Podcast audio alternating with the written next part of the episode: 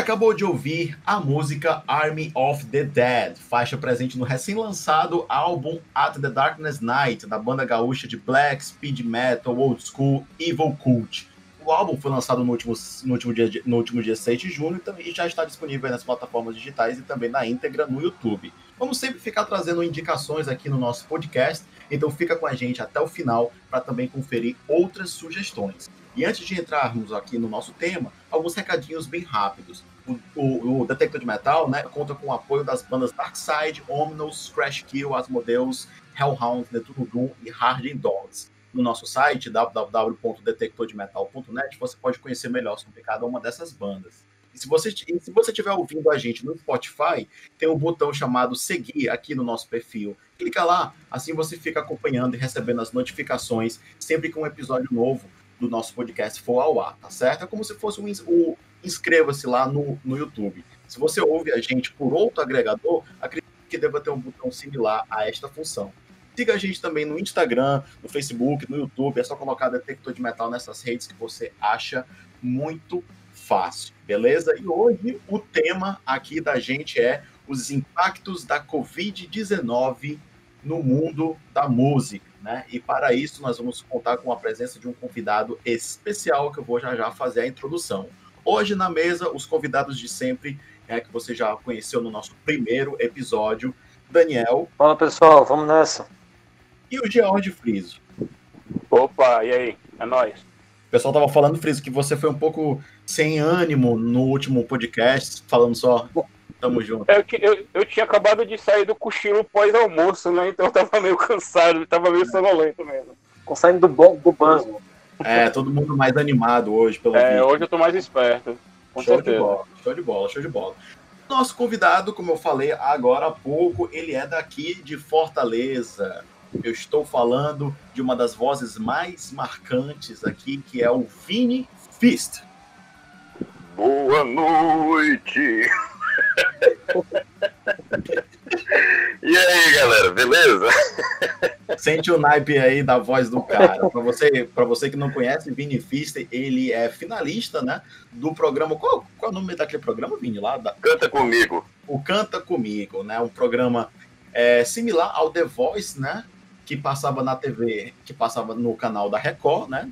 Na época, apresentado pelo já falecido é, Gugu Liberato, né? O Canto Comigo continua no ar, Vinho, ou não? Não, né?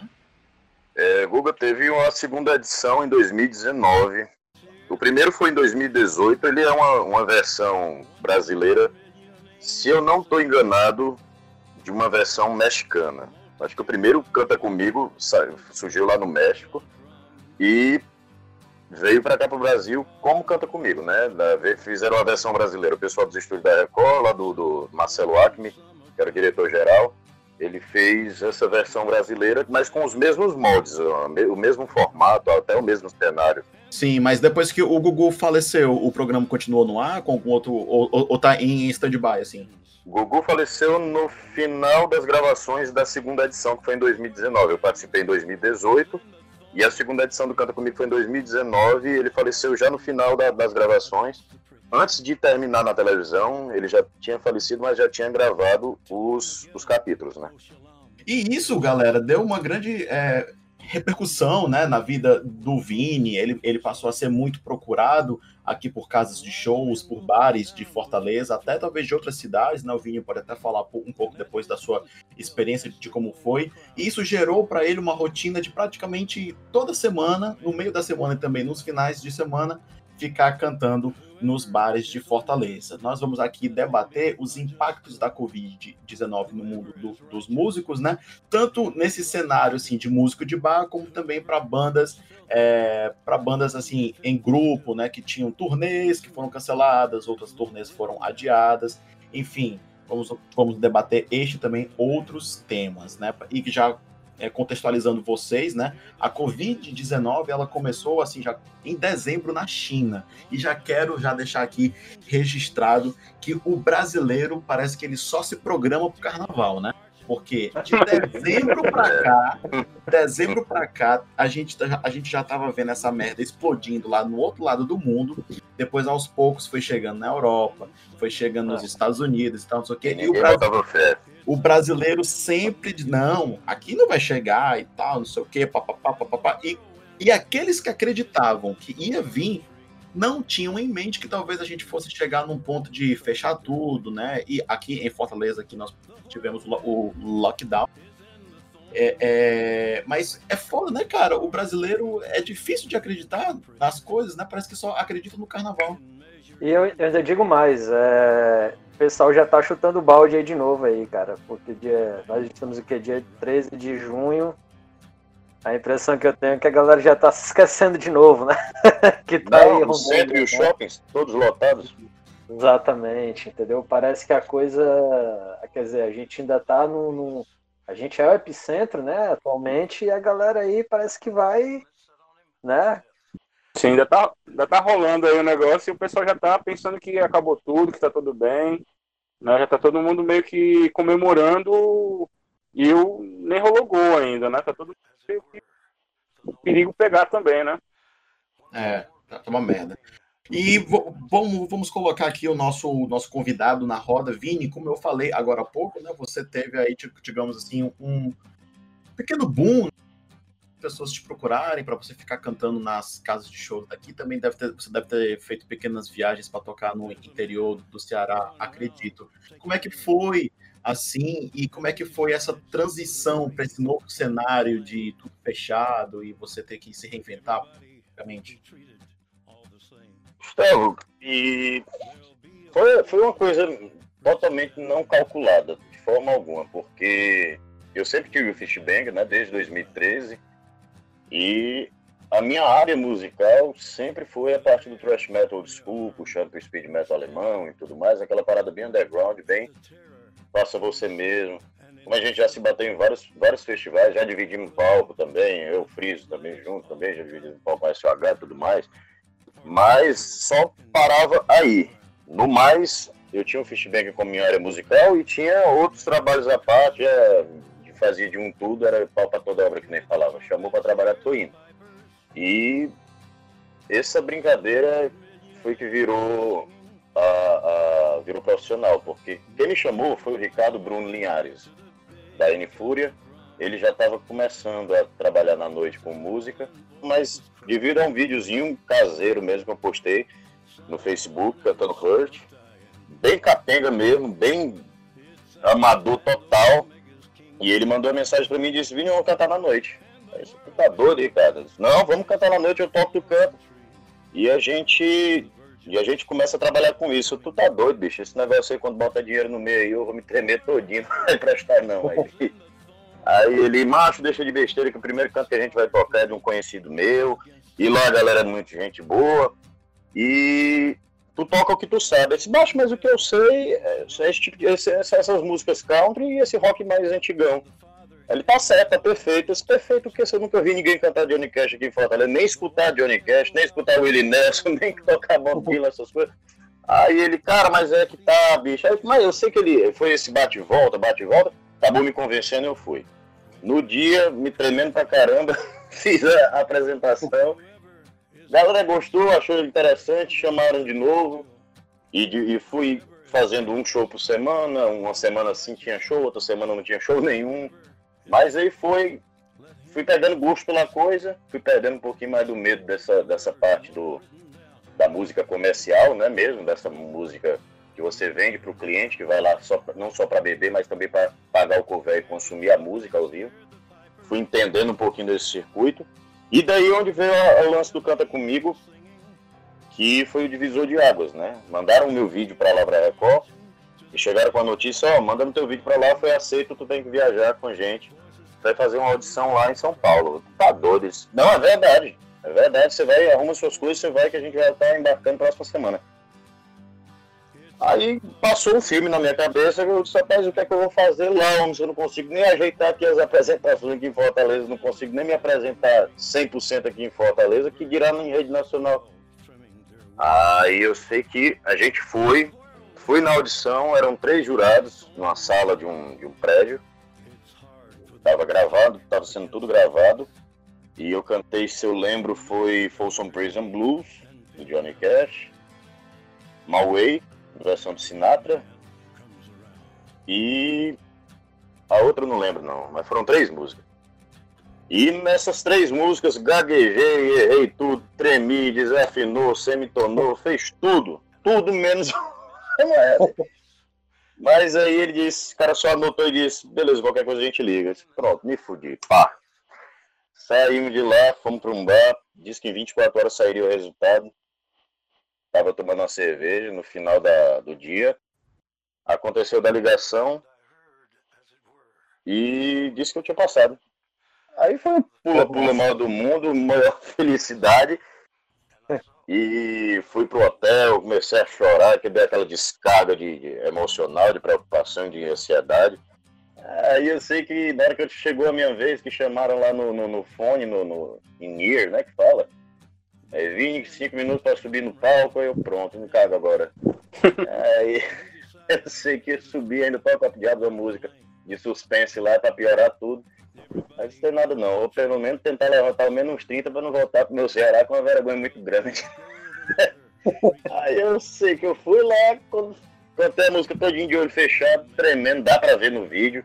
A primeira nota que eu dou é tremendo. Em vez de ser um is, fala um is. Meu, tremendo todinho. Meu ovelha, né? E aí. Né, pois é, e aí foi eu sei quando eu abri os olhos, tava tudo amarelo. Quando eu vi que amarelo era, era bom, que tava tudo levantado, aí pronto. E no mais, terminou esse programa, foi, foi o divisor de águas, onde eu me encontrei realmente. Não, realmente eu sou, sou cantor. Dá para trabalhar com isso. Aí você voltou para Fortaleza e aí quantos convites assim te deram para cantar nas noites? E quando eu voltei para Fortaleza, tava é, as casas que eu já tocava já estavam querendo fechar de semanas. Né? Não, se toca essa semana, na outra no mesmo dia, na outra no mesmo dia. Eu sou, poxa, que legal. E vieram mais outras datas, outras casas também que, que, que conheceram o meu trabalho pela televisão. E deu aquele boom que serviu para eu encalcar de ver no negócio. Porque ali tinha sido a apresentação, e o que eu já vinha antes era de um gato pingado aqui, outro acolá. E eu não sabia como é que funcionava o circuito musical daqui de Fortaleza, não sabia como é que quanto se cobrava para tocar e cantar, quanto tempo você tinha que cantar nos bares. E aí é, foi, foi, foi a escola, né? Na verdade, esse começo foi para eu começar a engrossar também o pescoço, para saber que não é somente duas horas, três horinhas. Fui me, fui me engajando no meio do circuito, fui sabendo quanto cobrar, fui sabendo como me posicionar e fechar a agenda, coisa que eu não tinha antes que era agenda musical, era agenda de trabalho com, com, com música.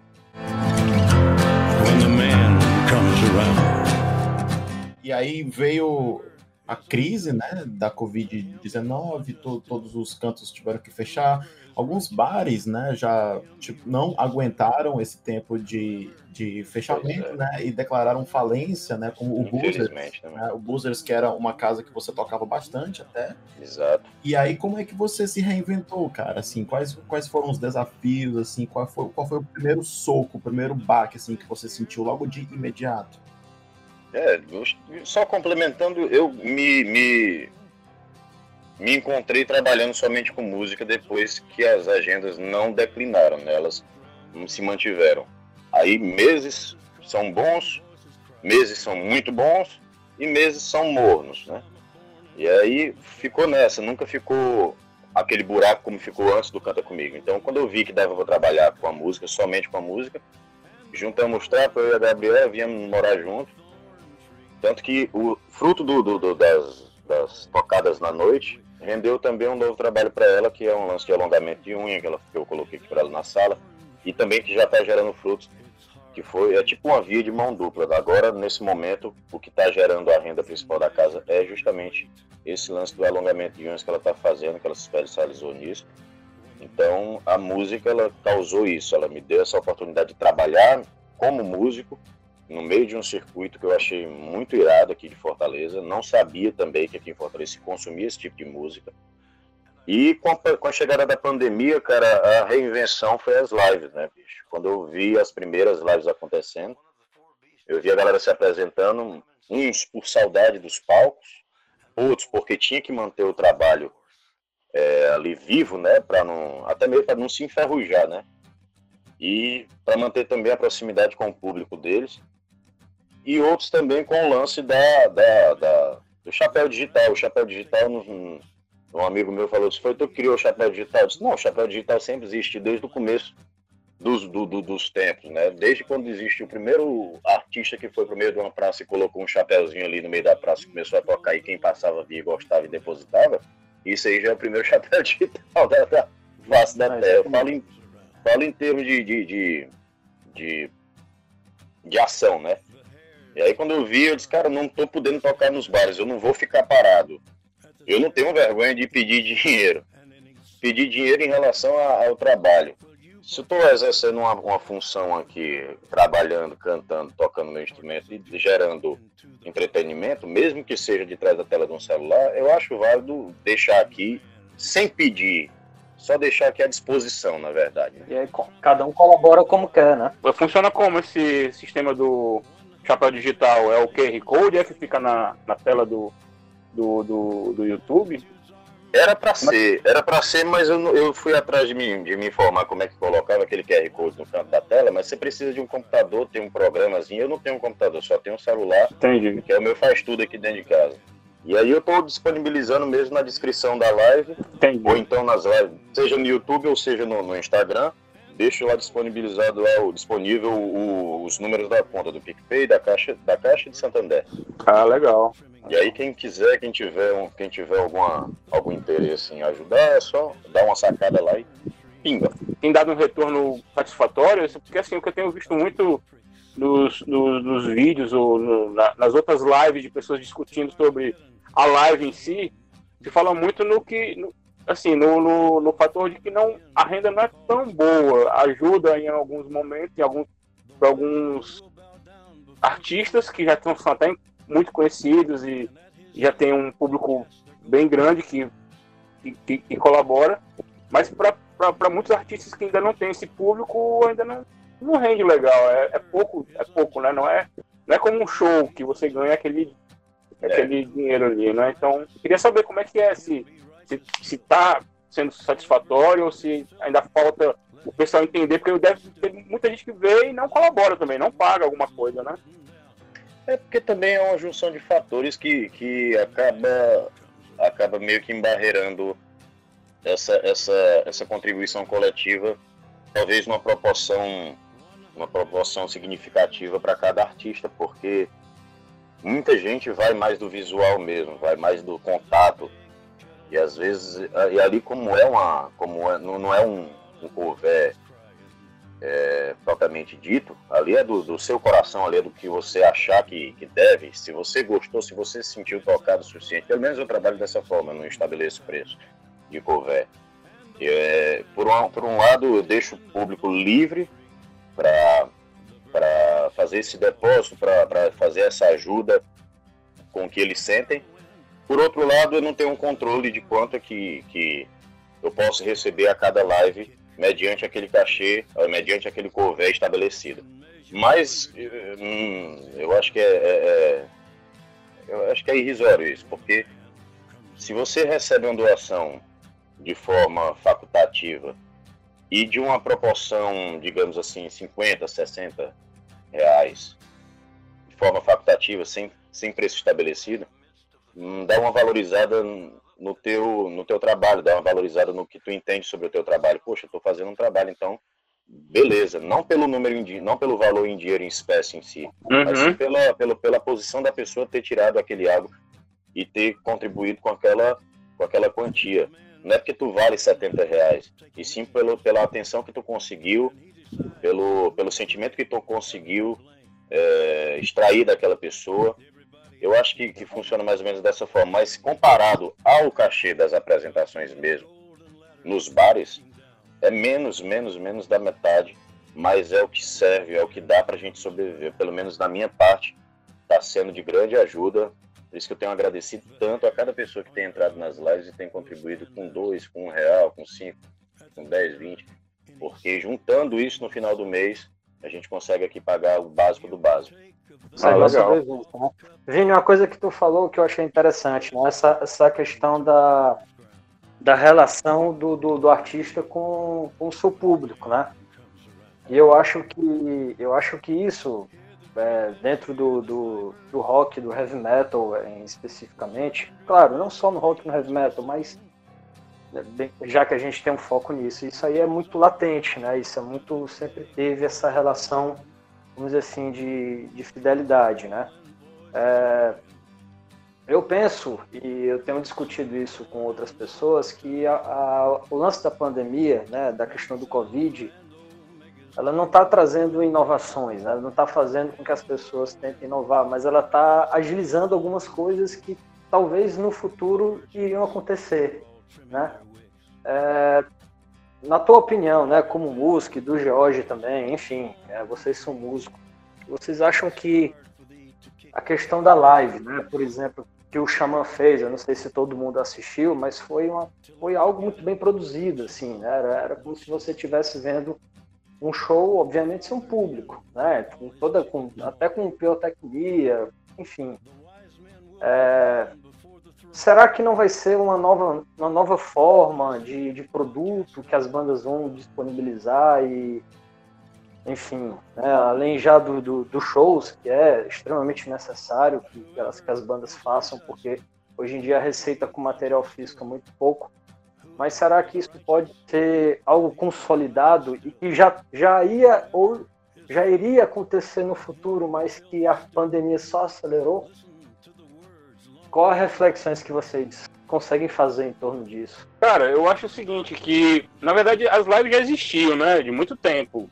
Isso aí é uma coisa que não é, não é uma novidade, como você falou, não é uma novidade. Mas, Mas... a live como um produto. É, então, é, é, ela, ela, sempre existiu como um produto também. Tipo, talvez não. Ela só não era popular, né? Exato, ela só não era popular e talvez não gerasse a receita que está gerando algumas lives e tal. Mas, assim, o que está acontecendo é que a situação meio que pede isso, né? Tá todo mundo em casa, sem sair de casa, os shows estão sendo cancelados, turnês cancelados. Então, os artistas estão sendo meio que obrigados a, a seguir por essa, por essa, é, por esse recurso. E, e o público está tá, tá, tá também sendo tangido a consumir esse tipo de, de, de produto, vamos dizer assim, né? É, e, o que não, o que não invalida quando todo mundo estiver saindo da pandemia, ter, ter, saído da pandemia e, e, poder, e, e puder ir para show e, e, os shows voltarem a acontecer, o que não invalida desse, desse, das lives continuarem. Vou, acredito que vão continuar, acredito que vão, vão existir novas formas de transformar as lives em, em um produto muito mais rentável, né? Uma coisa que me, que me não me incomoda, mas acho curioso é o fato de que tem lives que acontecem e, e que são gravadas, obviamente, mas ele, elas ficam na internet. Ou seja, as lives elas perderam um pouco, algumas lives perderam um pouco da, da essência de live, de coisa efêmera, né? De coisa. É, bem colocado, coisa, né? né? De, de, de, daquele momento. Coisa orgânica, né? Ou, exato, e, tipo, como um show. O show você vai pro show, e claro, tem o DVD do show, tem a, a, a, gravação no celular que você fez do show, mas a experiência de estar no show é única, tá entendendo? É. Então algumas lives. Você perdeu, perdeu. Perdeu, perdeu, exato. Então acho que a live, a essência da live é um pouco isso, justamente por, por, por, por ter esse nome, live, por isso que tem esse nome, né? Live. É, o lance de você tá vendo aquele o artista daquele momento dentro de casa e, e, pronto. Como tem algumas lives que se você não assistiu, já foi. Não tem mais como, né? Mas o que tem acontecido não, tem virado um videozinho mesmo, né? Acaba virando, sei lá, um, o próprio DVD da coisa, né? No, oh. em outro formato, né? Live da live, né? Live at the live. É, exatamente, né? Ou então, ou então um, DVD, um DVD físico com várias lives que o artista fez no, no tempo da, da pandemia, né? live em tempo da pandemia, já pensou? É, é possível, mas enfim, acho que. É, mercado... live da pandemia. Live da pandemia. né? o, o, mas o, o mercado fonográfico sempre se reinventou, cara, sempre se, se movimentou em busca de, de, de, de, de ter uma. de dar uma condição para o artista, dar um, oferecer um trabalho bacana para o público. Então, então é, é, possível, sim. Eu acredito que futuramente a live vai virar um, um produto como está virando já, né? Independente. E muita gente hoje em dia também não nem gosta de show porque ah, muita gente, ah, gente Exatamente. que bebe, gente que fuma, gente que está ali com o celular na cara da gente filmando e a gente acaba perdendo, não sei o quê. Então, então muita gente acaba ficando em casa. Então esse pessoal também. É. Eu, só, eu, só espero que, eu espero que as lives não, não façam com que os shows diminuam. Eu acho que isso não vai, não, né? Acho que até porque... Não, não, cara, é uma experiência diferente. É uma experiência diferente, Gustavo. É, é uma experiência, uma perspectiva diferente, mas como, como o Jorge falou, é, se muda o mercado fonográfico, o, o business ele vai também nessa esteira. Né? Claro, e como já está acontecendo, né, cara? Como, como, como eu tinha comentado, eu comentei semana passada, que lá, lá já está rolando um, um, aplicativo que você vende live. Né? Que, tipo assim, Exato. a live, é, é, é, ele, ele é, como é que se diz? É como se fosse um Netflix da live. Você paga e você tem a uhum. live exclusiva ali para você ou, ou para quem pagou para aquela live. Eu, eu, na verdade, eu realmente não pesquisei muito sobre esse aplicativo, não sei muito bem como é funciona, mas eu acredito que seja um pouco assim. Você paga um tanto e, e recebe aquele conteúdo, dependendo do formato que você pagou, dependendo do artista que você. Né? É como um pouco Spotify pro áudio também, né? Entendi. Então, então já tem esse aplicativo para live, né? Sim, é, e sobre live, né? Já que a gente está falando sobre isso, a live, ela, eu acho que ela ainda, ela também, é, digamos assim, separa as bandas. O que eu tô querendo dizer aqui, tipo, no nível do Xamã, você viu, você sabe que o, o Xamã tem um empresário, você sabe que claro. o, o Xamã aí é, sempre prezou por, uma, por entregar algo de qualidade, né? E isso influencia nas lives. Você tem lives de excelente qualidade, como foi a live do Xamã, você tem live de péssimas qualidades, que é tipo a banda tocando num quarto e a captação do áudio tá sendo, tipo assim, no som geral, entendeu? Então, e aí. Gustavo, mas, mas eu discordo com você, cara. Assim, eu, eu, eu acredito que tenha essa diferença, realmente. Ah, você vai dizer, ah, é com mais qualidade com menos qualidade. Mas acho que os dois, as duas formas têm um, um charme, o seu charme, tá entendendo? Acho que Exato. É, é muito legal. Você, não sei se vocês já viram o, as, as lives que o, o Scott Ian do Anthrax está fazendo com, com SOD, que é o projeto que ele, que ele já tinha há muito tempo, né? O Stormtrooper of Death. De hardcore, né? De hardcore, exato. E volta e meia eles, eles lançam uma musiquinha ali numa live, cara, e é muito bom, cara. E, tipo, e tu vê o Danny Lilica tocando baixo dentro, na sala dele, com os discos atrás dele. Isso é um charme, tá entendendo? Não tem uma superprodução atrás. Eu não tô falando do desenho da coisa, eu tô falando nas, nas questões técnicas, entendeu? Tem live que o áudio tá uma merda, cara, que eu... Ah, mas é, tem show também que é uma merda, né? É, claro, mas é normal. Tipo, eu, eu não consigo ficar vendo, tem, tem live que eu não consigo ficar três minutos vendo porque talvez o barulho esteja, tipo, me incomodando, entendeu? Sim, sim, aí eu concordo, mas assim, claro que se tiver um áudio zoado, aí é um áudio zoado, como também tem show que o som da banda é zoado, tá, tá ruim, tá entendendo? Então, tipo, é, é, é, caso, é caso e caso, é o ruim pelo ruim, não pelo, pelo formato, não é ruim porque é gravado dentro de casa, dentro, na sala de casa, com um celular, vamos dizer. Tem gente que, tem gente que, que, que, que faz as lives num, celular bom e ficam muito melhor do que DVDs ao vivo de bandas grandes, tá entendendo? Isso é muito é muito caso caso também, se pensar, né? Estava ouvindo aqui, concordo com a, com a parte do, do Friso, quando ele fala sobre cada, cada live no seu formato, tem o seu charme, porque eu não sei se é pelo costume já de, antes das lives acontecerem, as apresentações, até mesmo do Fishbang, os vídeos que eram gravados lá no Grab, no, no, no Night Bar, nesses cantos, e das outras bandas também, quando a gente ia atrás no outro dia depois do festival,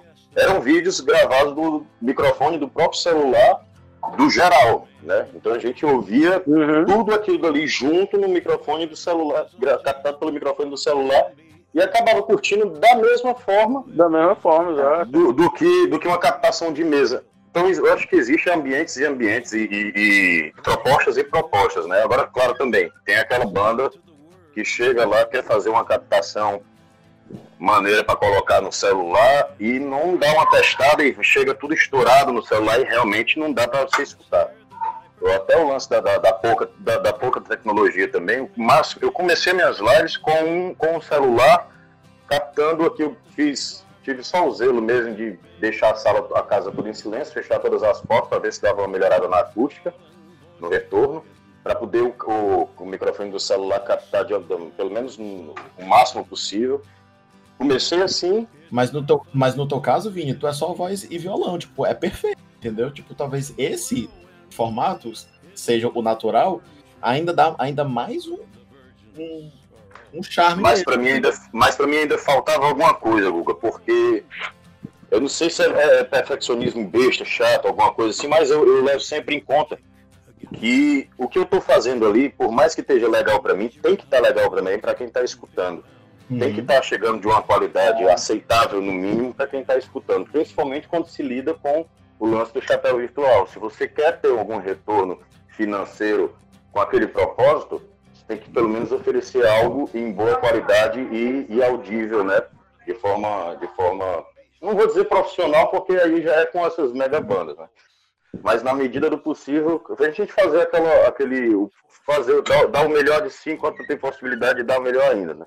Sim, mas Aí, eu, eu, cheguei a ouvir, a, a, ver algumas lives tuas, cara, e tipo, pelo menos eu, assim, achei tudo massa, tá ligado? Tipo, claro. Mas hoje em dia eu tô usando uma interfacezinha. Comprei uma ah. interfacezinha que ela. Eu ligo o violão e o microfone direto nela e ela tem uma saída USB que vai pro celular. Então ela desce curada. Hoje em dia ela desce curada no áudio. Mas. Ah, legal. Rapaz, aí eu consegui pegar. Aí você vê, né, cara? O cara, o cara acabou de, de falar, abriu o programa dizendo que é um matuto e tá dando aula de live pra gente, né? mas isso daqui foi de vídeo, mas isso aqui foi de vídeo do YouTube. Eu comprei esse negócio, eu vi, eu vi no YouTube, eu, eu procurei assim no YouTube. Tudo que eu vou fazer na minha vida, eu procuro no YouTube, inclusive até cozinhar. Aprendi a cozinhar por causa desse YouTube. Aí eu fui. eu, faço isso, eu faço isso também, eu faço isso também. Direto, direto, rapaz. Aí eu fui olhar assim, rapaz, por que, que tem live? Por que, que tem live que tem uma qualidade excepcional, coisa de DVD. E por que, que a minha sai desse jeito? Não acredito que seja o celular. não uhum. o celular que tem essa captura que, que, que deixa tudo mudo e deixa somente o foco no violão e na voz. Aí eu fui atrás de ver como fazer live em ótima qualidade. Aí o cara falava sobre essa tal de interface. Uma interfacezinha de áudio que já existia há muito tempo, que era para gravação em home studio e tudo mais que era utilizada mais em computadores, mas que dava também para ser utilizada em celulares. Isso aí é outro, é outro impacto né, é, da Covid na vida dos músicos, né, que é o tema aqui do nosso podcast. Os músicos, as bandas, elas estão aprendendo coisas novas, elas estão estudando coisas novas, né? Aprendendo a fazer talvez um, um lyric vídeo por conta própria, fazer em casa, estão estudando, tipo, você aí conhecendo ferramentas que possam melhorar o teu trabalho, oh, né? Demais. Então, tipo, demais, demais, demais. É massa ver aí, porque, tipo, como as bandas estão paradas, né? Algumas é, é, é, ainda fazendo algum home office, seja com seus trabalhos paralelos, né? Mas na medida que tem ali um tempo livre, estão buscando estudar, se aperfeiçoar, né? Criadores de conteúdo estão fazendo cursos. Não é à toa que tem um monte de curso online aí que está sendo, tá sendo disponibilizado de graça, tonto e a direita. Mas eu juro que ainda não aprendi, Gustavo. Não, não aprendi mexendo nesse negócio. Por isso que quando eu começo a live, faltando 10 minutos para começar, quando no previsto, aí eu passo esses 10 minutos perguntando, pessoal, o som tá bom? Tá dando para ouvir a voz? Tá dando para ouvir o violão? Como é que tá o volume? Eu peço pra Gabriela abrir o celular dela. Bota aqui no meu ouvido pra ver como é que tá. eu não sei, né? É nesse lance de frequência, de volume. Isso aí já é o charme que você tá trazendo do show ao vivo, pô. Você já faz isso no ao vivo, né? É, é, é, é a passagem de som, pô. Exato, né? exato. É a passagem de som. and I heard a voice in the midst of the four beasts. And I looked, and behold, a pale horse, and his name that sat on him was Death. A indicação de hoje é uma banda do Piauí, né, do final dos anos 90. É o Monastério. E eles lançaram um álbum, cara, só, que é o Innocent Rise, em 1999, e fez um, um vamos dizer assim, um sucesso muito bom aqui no Brasil, né? Inclusive eles saíram, saíram com uma música numa revista, acho que o Gustavo deve lembrar, que é a Planet Metal, né? E esse álbum ele foi lançado pela o selo mineiro é, Demais Records na época. Infelizmente a banda não, não se sustentou, né? Como, como é, às vezes é normal a gente ver e os caras foram formando outras bandas, mas é minha indicação de hoje. A música Conflict é a primeira música, né, a primeira faixa que abre esse álbum, Innocent Rise.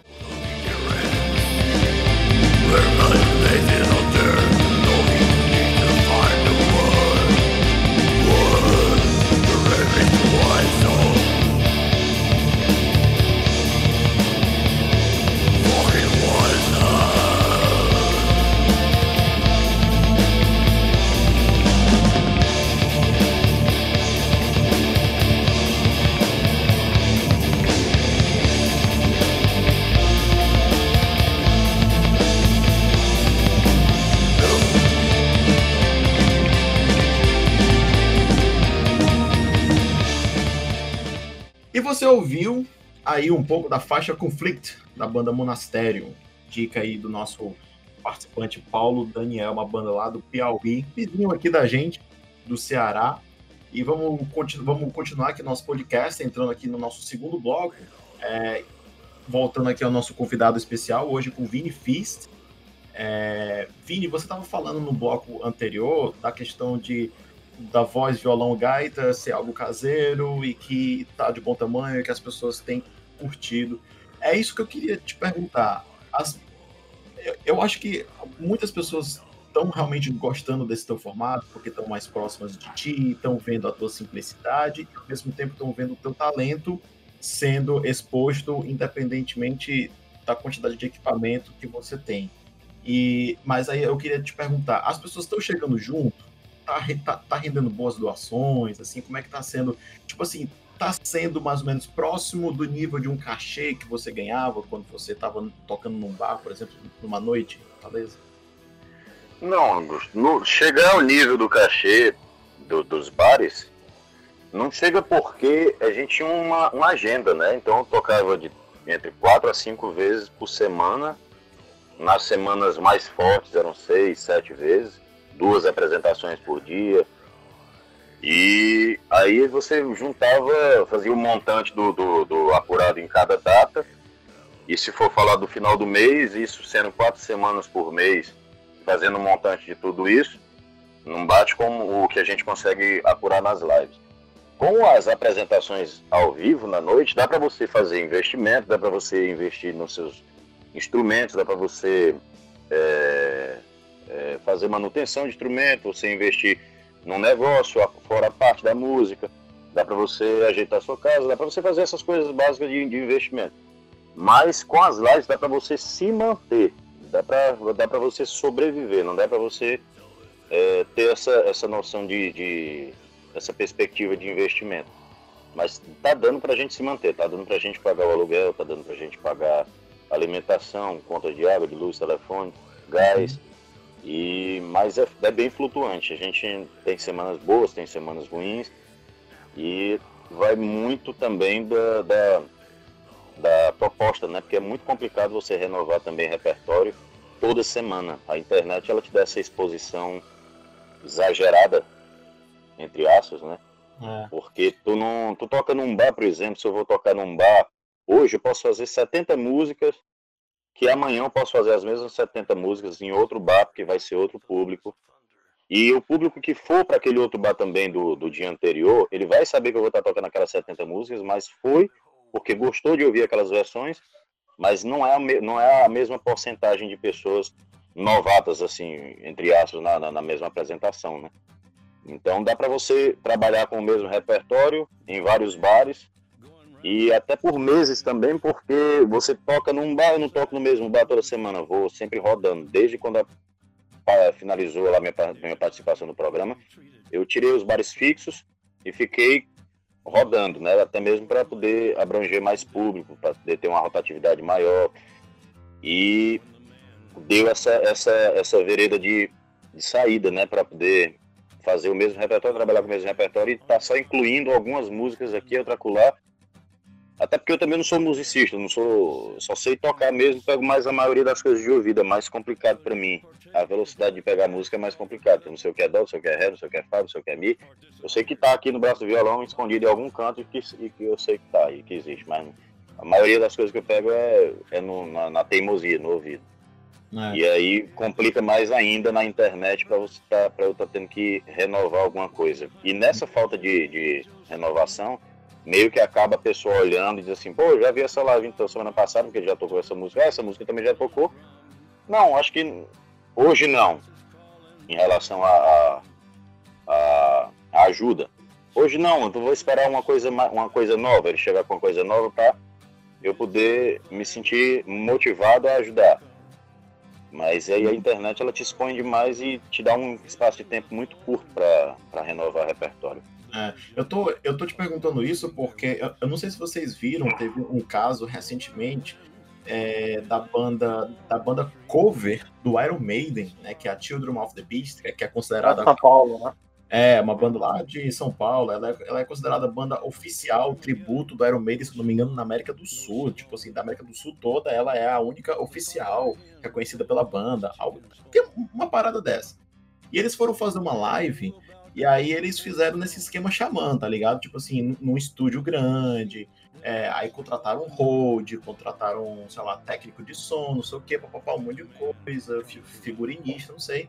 É, tentaram fazer o cenário né, do Iron Maiden, aquele cenário é, é, é, interativo e tudo mais, e na hora isso foi um gasto muito grande, né? Porque tem todos esses profissionais envolvidos, tem o, o aluguel que a banda paga do estúdio, o, o, aluguel dos equipamentos, e, estava dando uma transmissão lá, não me recordo agora de quantas pessoas estavam assistindo na hora, mas era um número alto, né? Porque era é uma banda conhecida.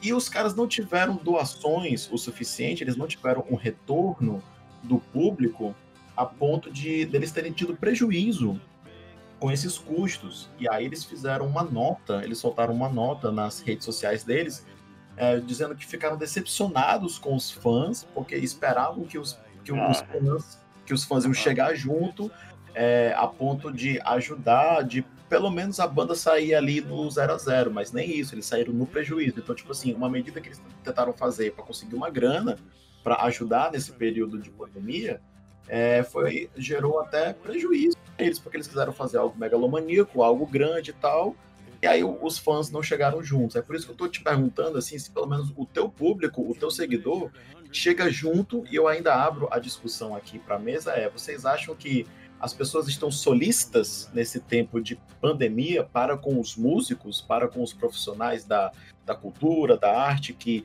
são um dos mais prejudicados, né, os profissionais do entretenimento que estão sendo um dos mais prejudicados durante esses tempos difíceis. Né? Gustavo, só uma observação, mas esse filme a gente já assistiu antes, né? Sim. isso, aí não é, isso aí não é nem um pouco novo, esse tipo de situação é, inclusive, inclusive envolvendo artistas aqui do Brasil mesmo, né? É, que, enfim, né, investiram uma grana, invest... compraram um ônibus e, enfim, jogaram no Brasil afora, né? E no final das contas o cara chegou e botou a culpa no público dizendo, do público, é. né? Vocês são, vocês são responsáveis por eu estar, tá, por eu ter quebrado. Cara, eu achei isso irresponsável demais. Bicho. Eu acho que não é bem assim, né? Porque, porque, porque eu acho que a gente, a, gente, a gente tem que trabalhar com os pés no chão e com a proporção que a gente consegue lidar, né, bicho? A gente contar. É aquela história de contar com o ovo no cu da galinha. A gente, num, num, num período de crise é. desse, não é só a classe musical que está com problema financeiro. Todas as pessoas que estão nos assistindo, com exceções de uma minoria, talvez, de super, hiper, mega empresários que podem passar três, quatro meses parados que não vão quebrar, mas isso é uma minoria, minoria mesmo. A maior parte está sobrevivendo, ou se renovando, ou com seus negócios ainda funcionando, com as, com as restrições da OMS e tudo mais, blá, blá, blá, mas que ainda assim está funcionando. Então, o que chega, por isso que eu agradeço tanto e, e, e, de todo o coração mesmo, cada depósito, cada ajuda que chega, porque eu sei que aquela pessoa que está ajudando, ela também está passando por dificuldade, da mesma forma que eu estou, só que em proporções diferentes. Eu, por exemplo, não sou empresário, eu sou um freelancer, eu sou um animador de público. Então tenho esse meu trabalho e estou impedido de trabalhar com aquela aglomeração que é necessária para poder entreter aquele pessoal. Eu tô, eu tô de mãos atadas. O que eu tenho feito é a live. A live tenho trabalhado com o lance do, do, do, do chapéu digital. O chapéu digital é algo facultativo, não é obrigatório. principalmente a parte do depósito. Você não pode chegar e entrar numa live já com, a, com aquele pensamento de ah, a banda tá precisando de tanto. A gente, primeiro, a gente não sabia nem quanto é que a Children of estava precisando para pagar os materiais dele. Segundo, que eles deveriam ter tido noção de antes de meter os pés desse jeito num investimento tão alto, que uma live em meio a uma pandemia, onde todos estão passando por dificuldade, talvez não fosse gerar tanto dinheiro assim. É meio irresponsabilidade deles e principalmente jogar culpa para público, porque o público tá ali inocente, o público tá ali para ser entretido, né? Ele não tá ali para segurar a banda e balançar e botar para dormir. When the man comes around. E o que vocês acham? É, assim, né? Tivemos aí uma onda de, de cancelamentos, né? Até porque 100% compreensíveis, né? Cancelamentos de shows, outros foram adiados. Em Fortaleza nós íamos ter o Dayside, mas não tivemos o Dayside. O, o, o Xamã, inclusive, ia tocar dia 31 de maio, se não me engano, aqui em Fortaleza também. Ia ter lock-up no Abril Pro Rock. É, o, é, o, o Abril Pro Rock em si, né? Tipo, o Abril Pro Rock. Galera, me tirou, me tirou uma dúvida aqui rapidinho.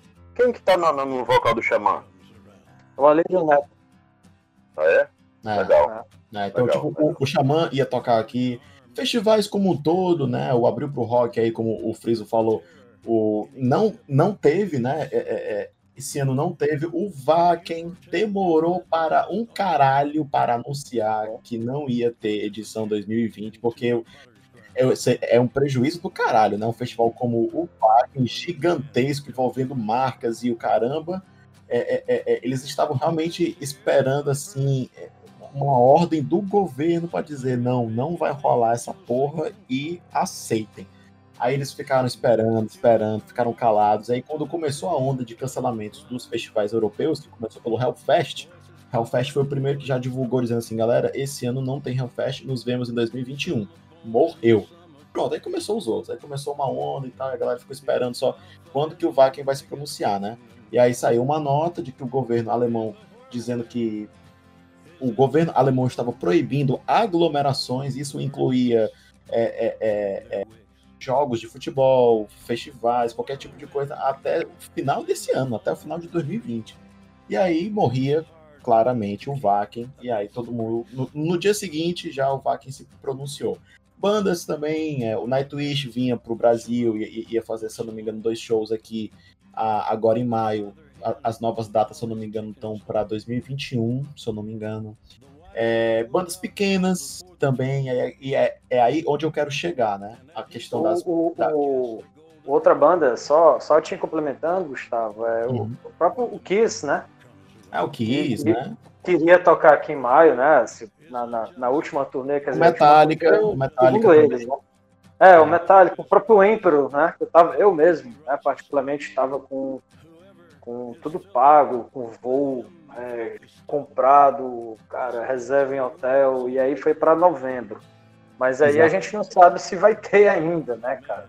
É, então, então com essas novas datas, né, o, o Emperor tá para novembro, mas... É, tá, tá, mesmo assim, mesmo pro final do ano tá complicado. Mas eu tava vendo o vídeo do... A entrevista que o... o você deve conhecer a, o Kaká da Chaninho Discos, que, tra, que tra, lá de Belém, mas Sim, ele trabalha com Belém, né? trabalha com uma, com booking de, de shows e de turnês, né? E ele deu uma entrevista recente pro é, um quadro do, do Jornal Gordo que se chama Clube do Risco, né? Do, do, do, João Gordo, né? Um quadro do João Gordo que o João Gordo tem no, no, no, no canal dele, o Panelaço, né? No canal dele no YouTube, que se chama Clube do Risco, o, o quadro. E, e, e o Kaká falou que ele cancelou tudo que ele tinha planejado no ano, porque ninguém sabe, até dezembro, ninguém sabe como é que vai ser essa pandemia. E ele teve prejuízo com, com, com passagem, com caralho a quatro, com um monte de coisa. Que tinha várias turnês, inclusive, pasmem, uma turnê né, no Brasil do Rato de Porão com a Palm Death. Eles estavam planejando já, ia, ia ser anunciado, mas, claro, não anunciaram e acabou acontecendo né? E, isso foi foda, né, cara? É, é um show pra ir e não voltar. Sim, sim. E, enfim, aí teve, pô, turnê do, do Master na Ásia, na Ásia e, e, e na Oceania, uma turnê do Entombed com Crisium também, que ia rolar. Né? Essa turnê do Local. O Crisium tava com agenda lotadíssima na isso, Europa. Isso o Kaká cantando assim, é, contando, tipo, muito triste, porque, enfim, né, cara? Eram shows que já estavam marcados e tudo, é. e o cara. E assim, ele é, meio que, que, que, que, fala que esse negócio de, das turnês, de shows, provavelmente até o final do ano não vão, não, vai, não vão rolar, né? Só pegando aí, pegando aí o teu, teu, teu gancho, Jorge, né, já que tu falou do produtor, esses produtores menores, cara, eles vão, certamente foram que sofreram mais, né? E eu tava, eu tava, essa semana eu li uma, uma matéria que na Bélgica tá tendo um movimento, especificamente na Bélgica, já tá ali se alastrando pela Holanda, pela Alemanha, das pessoas não pedirem o dinheiro de volta. Os ingressos. Entendeu? Desses shows que. Porque ela Vendidos assim, né? antecipadamente. É, os ingressos de Os ingressos vendidos antecipadamente. Exatamente. As pessoas não estão pedindo ali o, o, o retorno, né? Porque.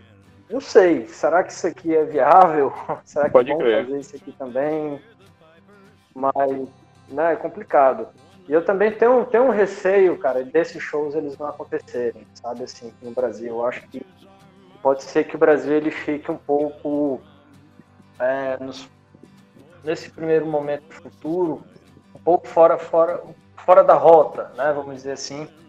Não sei até que ponto as bandas elas vão privilegiar é, o circuito europeu e americano, asiático, até porque tem dois é. fatores aí, né, Daniel? O primeiro fator é o dólar tá caro para um caralho. Então, tipo assim. Dólar pro, o euro, né? Pro, é, o dólar e o euro. Então, o produtor, para investir em trazer uma banda para tocar aqui no Brasil, ele já vai pensar. Se ele já pensava em três, quatro vezes, agora ele vai pensar dez vezes se é viável, né? Que é justamente o bolso.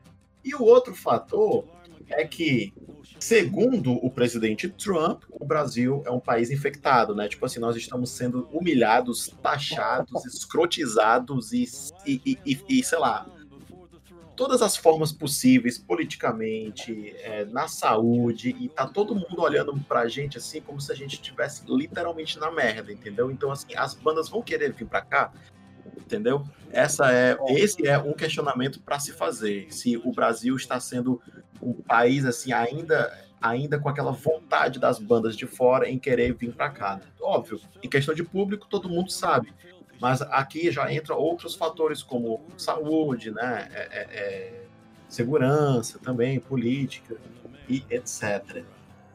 É, e a prioridade, a prioridade serão esses shows que não aconteceram, cara. Shows que estavam marcados. A prioridade é essa, né? Dos shows que, que, que foram rea, rea, agendados. E também estamos no aguardo das produtoras é, de shows que, por enquanto, ainda não sofreram cancelamentos, né? Como o do Symphony X, que vai ter em Fortaleza agora no final de agosto, que até então. Mas já vai ser cancelado, cara. Isso aí já. É, não, não, foi, não, não foi anunciado, mas é óbvio que não vai rolar o show, né? Exato, exato. Nós, nós aqui, né? Conscientemente falando, é uma coisa que nós já estamos. Mas sempre tem aquelas pessoas que esperam o pronunciamento da produtora e tudo mais. Mas entra naquele, entra naquele papo que eu falei, né? Produtores, tanto de shows quanto de festivais, eles sim, serão sim. muito prejudicados por isso, né? Alguns, alguns muito, outros não tão muito assim. Então, por isso que eles esperam até o final, a última luz, para saber se é possível, se eles vão conseguir realizar ou não. Né? O outro show é o da Douro, que está com várias datas pelo Brasil, não só em Fortaleza, e também o Udo. O Udo, em setembro, está com uma data aqui, e até o momento nem, é, são de produtoras diferentes, né? E até o momento nenhuma, nenhuma produtora se pronunciou uhum. em relação a esses shows. Eu acho bem difícil. O, público, assim, as pessoas também. Seguro, é, isso que eu ia, fal é isso que eu ia falar, Daniel. Cara. Não é só o fato não. da banda não vir porque não quer vir, é, também é, é o público não, não, não quer estar num lugar cheio de gente. Né? São vários fatores, o dólar é muito caro. Para vocês terem ideia, cara, o futebol mundial, né? Assim, só para a gente ter como parâmetro de espetáculos que, que aglomeram muita gente, É, o futebol para esse ano praticamente não vai ter público, cara. Né? Aqui, nem na Europa. É, os jogos do campeonato alemão estão sem, sem pessoas. Até o mascote não está participando.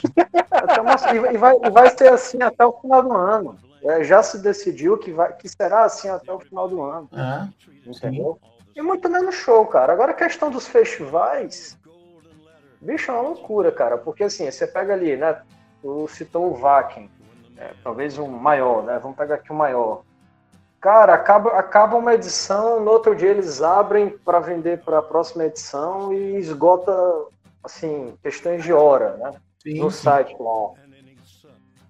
Como é que eles vão fazer? Eu não sei. É, eles, assim, disseram que, eles disseram que os ingressos desse ano vão, vão, vão valer. Ano que vem. Pro ano que vem, é. é. Mas, enfim. E, mas, ter...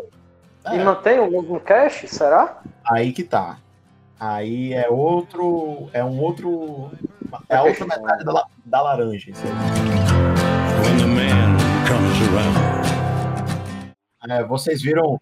Vocês viram que o, o, o Schmidt, do Destruction, ele, ele pediu auxílio do governo alemão e, tipo, ele tá conseguindo, o governo a, a, alemão tá bancando. Bancando assim, né? Não sei quanto que ele tá recebendo, mas ele tá recebendo um auxílio ele e acredito que outros músicos da classe artística como um todo, não só heavy metal, mas outros artistas alemães, eles, eles estão recebendo, assim como o Vader da Polônia, né, banda, banda conhecida. Só, só por curiosidade, o Chimia não era dono de restaurante? Mas ele é artista também, é. cara. Ele é artista. Valeu. mas, mas, mas, mas, Gustavo, nessa questão também não, cara. Veja bem, lá na Europa, o, o, o, o auxílio, o auxílio artista, o auxílio esse tipo de, de, de ajuda aos artistas, né? Aos, aos artistas é, é, é, a classe é muito mais unida e é mais forte. Aqui no Brasil também tem, mas aqui no Brasil a gente também mas tem é esse auxílio, né? Tá tendo esses editais para quem está produzindo é, cultura dentro de casa, então existe também um auxílio, só que aqui no Brasil é tudo mais bagunçado, né, cara? Lá fora não. É isso que eu tô falando. Lá não tem essa distinção se o artista é um, é um artista de thrash metal, fudidão, ou se o artista é tipo de um pop.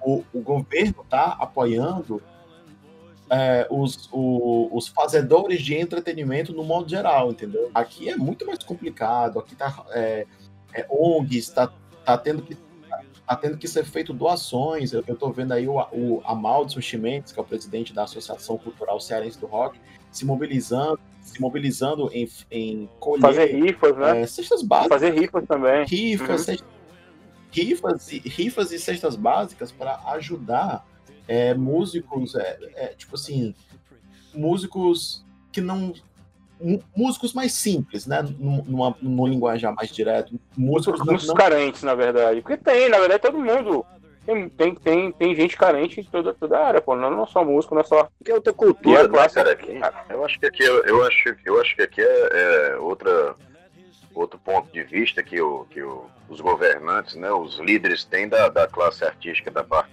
da cultura do nosso país. É, é, é como se, pelo menos na, na, minha opinião, é como se a gente fosse somente macaco de auditório, somente isso. Quem que, sei lá, joga lá o, joga algum auxílio com, com valor X que não mexa na parte onde os grandes têm a maior fatia do bolo. Coisa que lá na, na Europa, coisa que lá na América do Norte também não é dessa forma, viu? Eu, essa semana eu tava vendo uns vídeos aqui no YouTube. É, eu e a Gabriela aqui, a gente para dormir, a gente fica vendo vídeo lá do, do exterior, até pegar no sono. Perdemos gosto pela Netflix, assistindo tudo, aí fica vendo vídeo aqui até dar sono. Aí a gente estava vendo, caímos, caímos num vídeo, a gente estava com a ideia de ir embora para os Estados Unidos, então para o Canadá, para tentar fazer esses dois negócios da gente lá. Eu com a minha música e ela com um alongamento de unha por lá. E a gente estava atrás desses vídeos para saber como é que era uh, o estilo de vida da, do, dos estrangeiros brasileiros que vão para lá. E caiu na parte de um músico que falava que em meio à pandemia ele recebeu uma conta que ele achava que tinha que pagar 1.200 dólares para o governo. Mas quando ele leu direitinho lá, ele disse: Não, você, eu estou recebendo esse auxílio. Mas por quê? Porque eu tenho uma carteirinha de música aqui, eu trabalho e, e, como músico, faço shows aqui nos bares. Ele falou até mesmo da proporção de quanto ele trabalha lá, quanto ele trabalhava aqui. Ele fala que lá ele faz dois shows que equivalem a sete, oito, dez shows aqui no Brasil, em, em termos de, de, de cachê. E a valorização de lá do músico é, é, é, muito diferente da forma como é o músico valorizado aqui. É, a forma como você vende a sua imagem, como você vende a sua arte por lá é diferente da forma. A forma que o governo te vê lá como artista é diferente como a forma que o governo da gente vê nós artistas aqui.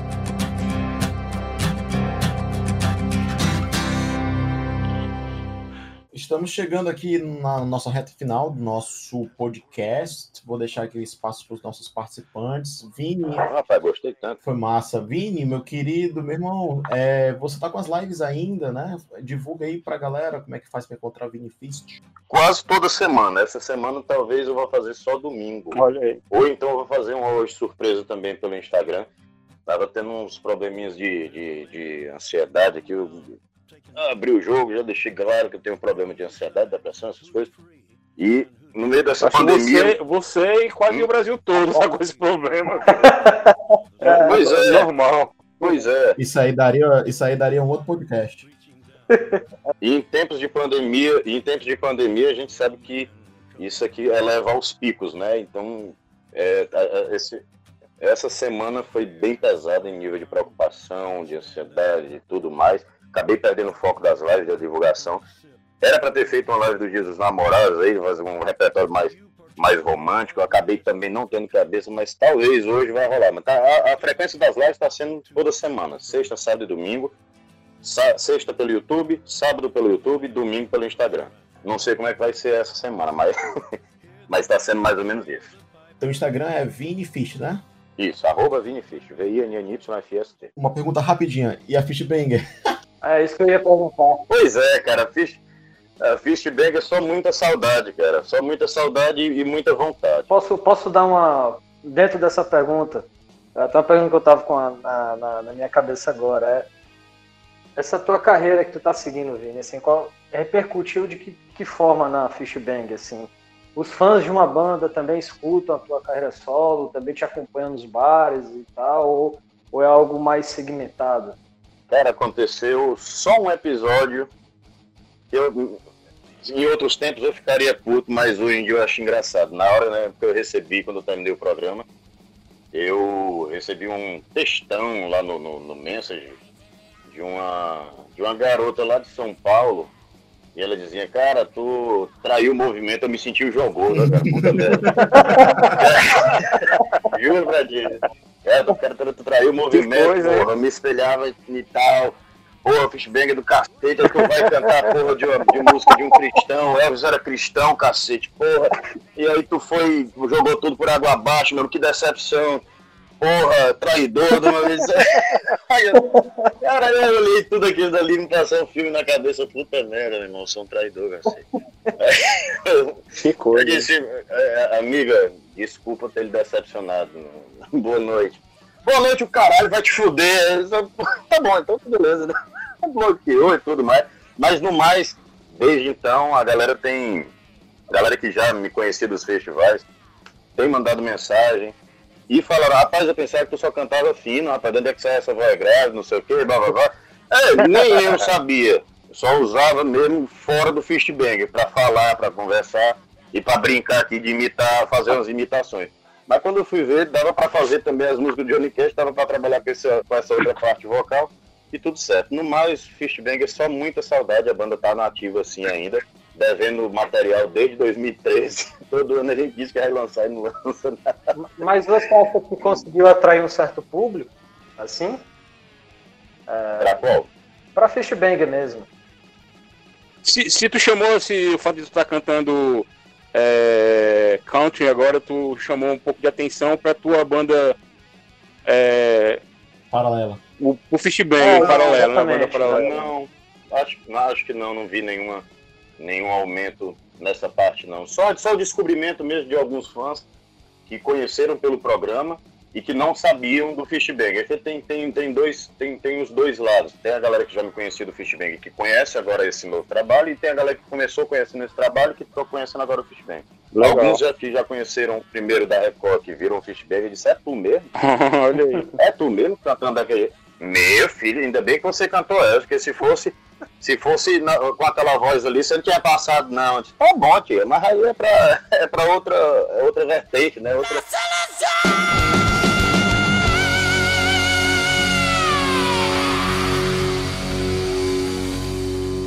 Deixa eu contar um, contar um negócio aqui, uma curiosidade. É, tu falou que na Fist Bang tu usa um outro, uma outra tonalidade de voz, né? A voz mais aguda Isso. e tal. Mas, mas não sei se tu vai lembrar disso, mas no. Acho que a Fist Bang tocou no Tempestade Metálica lá no Grab, não foi?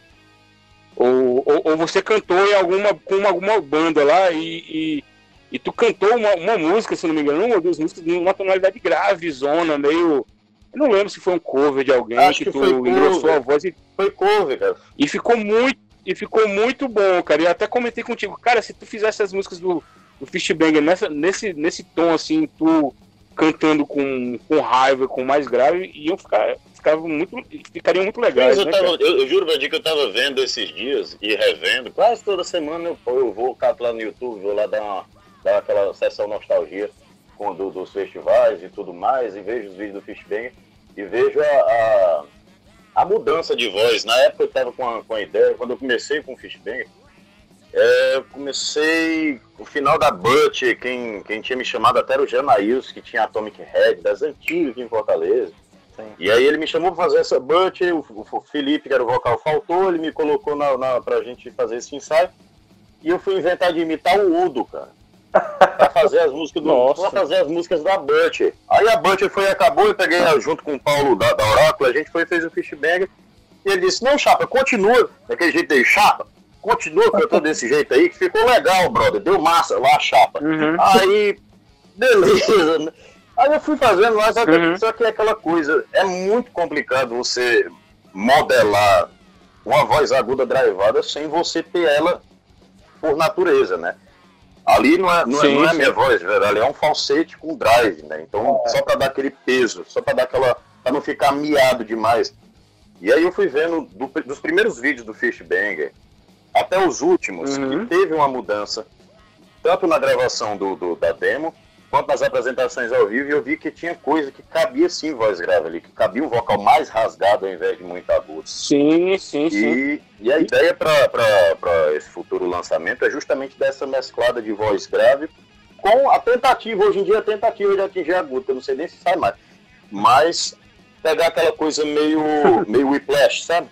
Aquela, tipo, aquela, aquele tipo de canto meio do whiplash ali. Mas eu lembro muito bem que eu gostei, eu gostei muito da, da Acho que foi um cover que vocês tocaram, não lembro. Eu acho que foi do, do, do Cruel Force, cara. Do, a gente tirou aquela Queen of Heresy e a outra eu acho que foi do Violent Force. Ah. Será? Eu acho que Enfim, foi. Enfim, mas ficou muito boa tu, tu, tu, cantando grave, assim, parecia, sei lá, uma coisa meio. Meio Hellhammer, assim, pois uma é, voz tem, mais tem, grave. Tem no BNB também, a gente fazendo o. Acho que foi o Rock Cordel do BNB, o último que a gente tocou lá. A gente fez o, o corredor do Cruel Force também. E ficou uhum. mais tranquilo. Até deu para respirar, porque a última apresentação que eu fiz o Fist Baby, só faltei sair com, na, da ambulância. 40 minutos de. fazer 4 horas de, de, de, voz e violão do que 40 minutos de fist bang. Hoje em dia, não sei se é o cigarro, não sei se é o sedentarismo, mas eu tô fudido.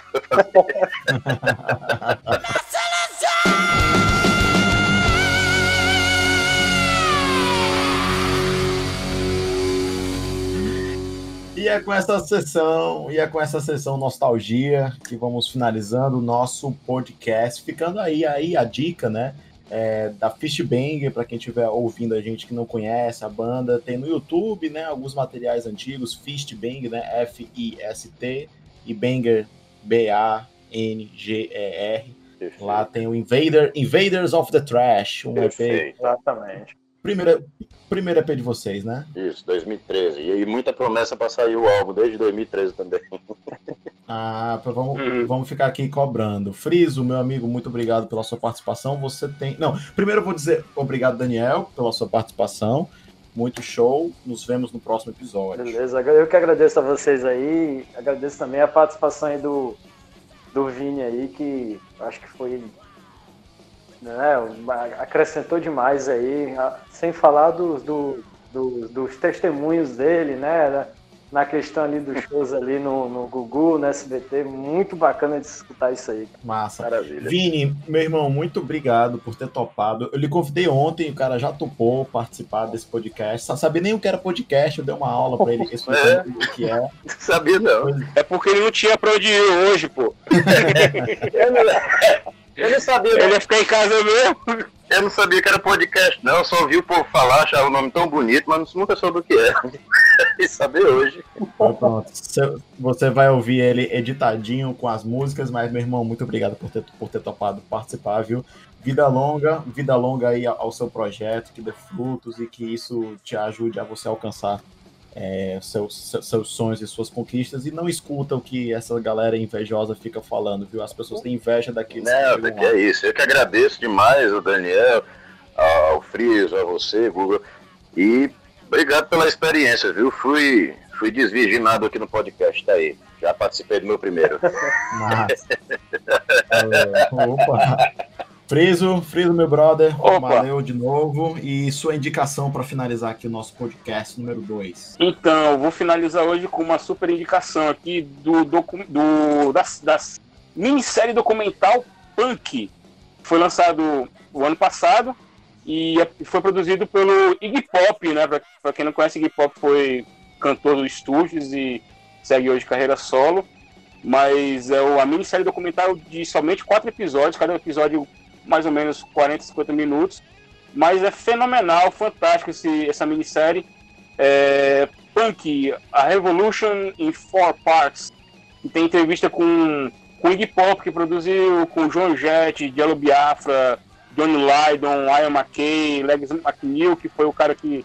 Um, uma das pessoas que escreveu o livro Mate-me, por favor.